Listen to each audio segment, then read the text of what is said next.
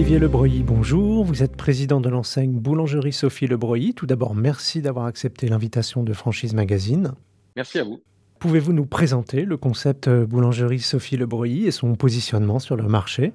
Alors le concept Sophie Lebreuilly, c'est un lieu de gourmandise à 360 degrés autour du pain, puisque nous sommes euh, avant tout une boulangerie. Mais finalement, on va bien plus loin. Une euh, boulangerie Sophie Lebreuilly, c'est environ 400 mètres carrés, qui regroupe euh, une boulangerie, pâtisserie classique, et on y ajoute une quarantaine de places assises avec parfois des espaces de jeu pour les enfants ou des euh, ateliers euh, de cuisine. Donc voilà, c'est un, lieu de gourmandise à 360 degrés, ouvert du lundi au dimanche de 6h30 à 20h et qui va répondre aux différents moments de consommation du, client, que ce soit du euh, pain au chocolat, donc de la partie viennoiserie du matin, à la partie pain ou à la partie snacking qui prend une place très importante dans notre rayon et l'après-midi, on a une énorme offre, euh, je dirais plus autour du goûter, autour du salon de thé.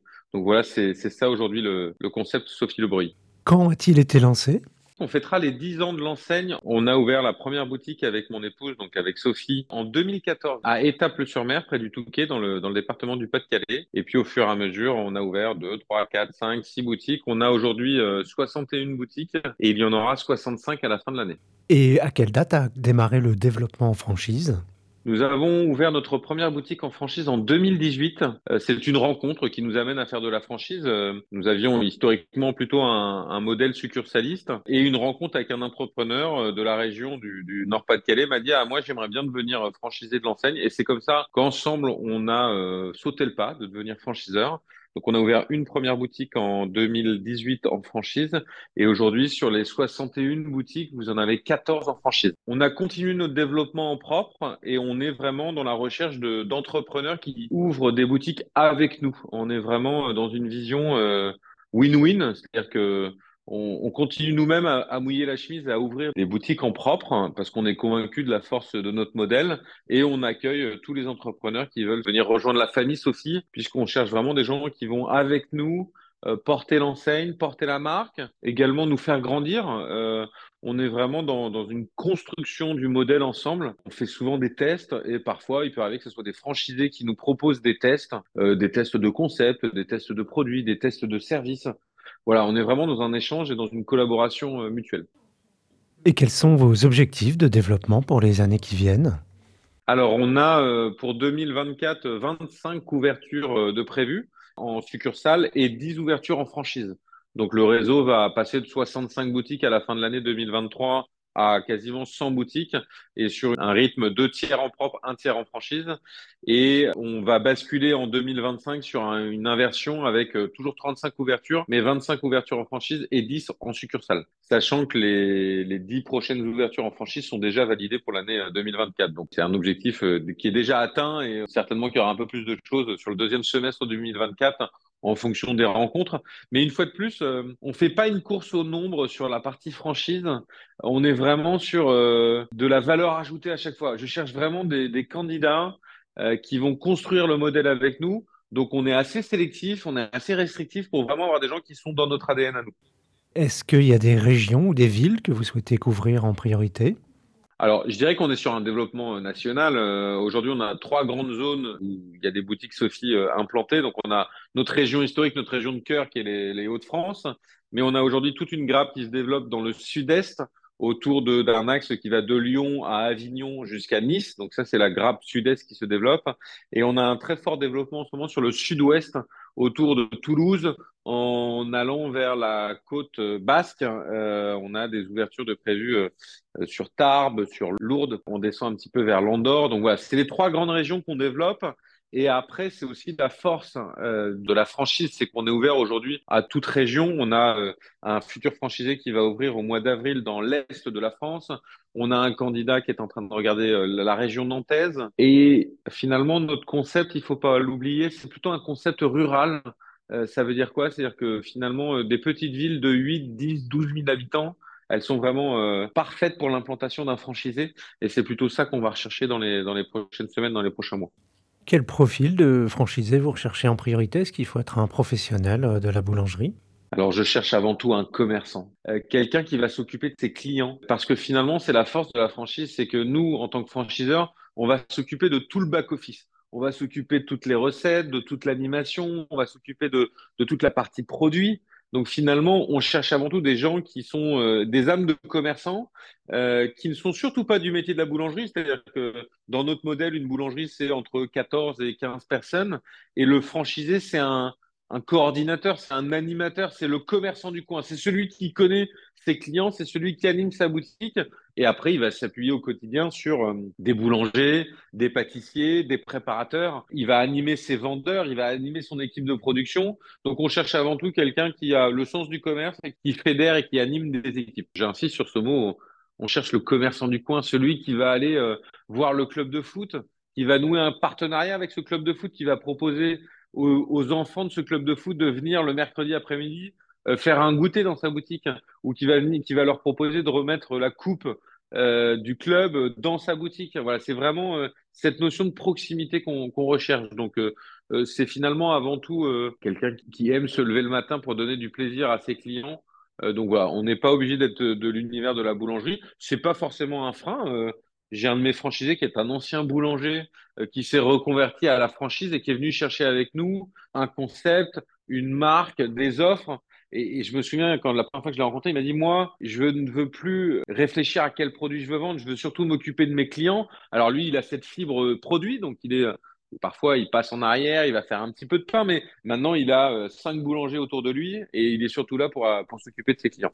Et quels emplacements euh, vous recherchez en priorité pour implanter euh, des points de vente euh, Quelle surface il faut? Alors, on a deux modèles qui se complètent. On a le modèle en périphérie des villes. Dans ces villes de 8, 10, 12 000 habitants, on va chercher un axe de passage, généralement autour d'une zone commerciale. mais ce qui est très, très important, c'est l'axe de passage, l'accessibilité, c'est-à-dire qu'on doit pouvoir rentrer facilement sur le commerce et du parking. La surface idéale sur ce modèle de périphérie, c'est 400 mètres carrés. On va de 350 à 450 mètres carrés, mais on va pas en dessous de 350 parce qu'on ne sait pas mettre l'ensemble du modèle et au-delà de 450 mètres carrés, il n'y a pas besoin. Mais voilà, le bon format, c'est 400 mètres carrés. Chaque point de vente est un lieu de production euh, puisqu'on a bien l'appellation boulangerie. Donc, on reçoit la farine en sac de 25 kg. Tout est produit et cuit sur place tout au long de la journée. Donc 400 euh, mètres carrés nous permet d'avoir ce lieu de production, la ligne de vente et les 30 à 40 places assises. Et après, le franchisé, en fonction de son appétence, peut ou pas mettre un espace de, jeu pour les enfants qui permet de faire des anniversaires le week-end ou des anniversaires le mercredi. Donc ça, c'est le format périphérique 400 mètres carrés.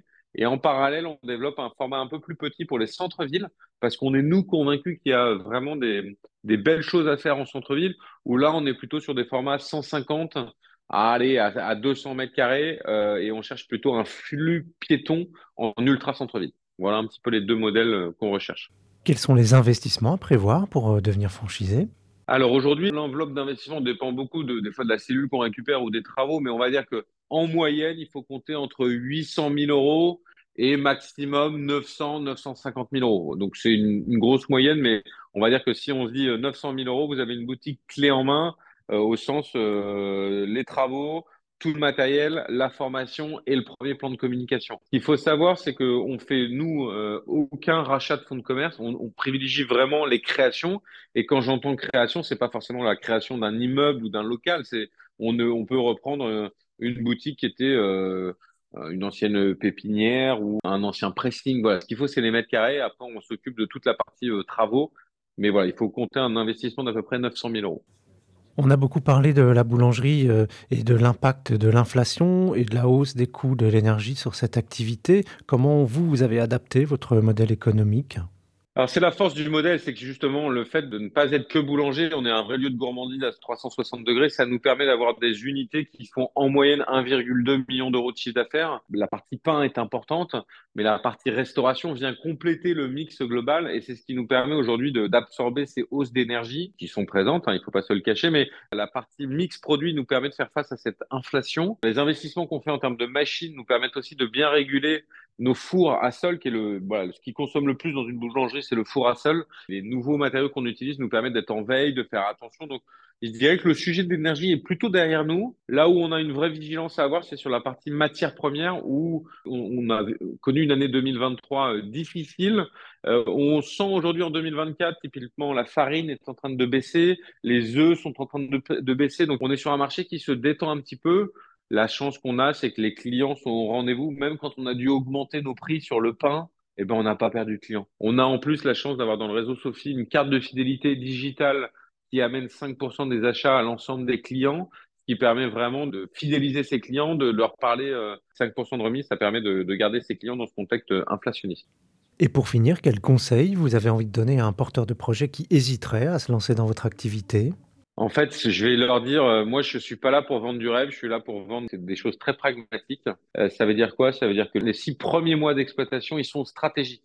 Les six premiers mois, il faut être impliqué du lundi au dimanche. Alors, je vais pas dire de 6h30 à 20h, mais il faut être très présent pour bien accueillir ses clients. Parce que quand vous accueillez bien vos clients, ils deviennent fidèles. S'ils deviennent fidèles, ils reviennent. Et s'ils reviennent, bah, la machine se met en route. Donc, ce qu'il faut, c'est être convaincu de son emplacement. Le nerf de la guerre, c'est avant de se lancer, c'est le bon emplacement. Peu importe le concept que vous choisissez, c'est emplacement, emplacement, emplacement. Et puis après, il faut aller chercher l'affinité avec le franchiseur, s'entendre. Et puis après, c'est un travail. Euh, quand je disais tout à l'heure, euh, le franchisé, c'est le meilleur commerçant du coin. Bah, c'est ça qu'il faut faire. Il y a, personne. C'est pas le franchiseur qui ira aller voir le club de foot, qui ira aller voir le club de tennis, qui ira. Voilà, c'est lui qui est au, qui est, devant ses clients. Nous, on s'occupe du reste. Donc voilà, c'est le conseil que je donnerai demain à un franchisé. Olivier Lebreuilly, je vous remercie. Je rappelle que vous êtes président de l'enseigne Boulangerie Sophie Lebreuilly et que votre actualité est à retrouver notamment sur les sites Franchise Magazine et AC Franchise.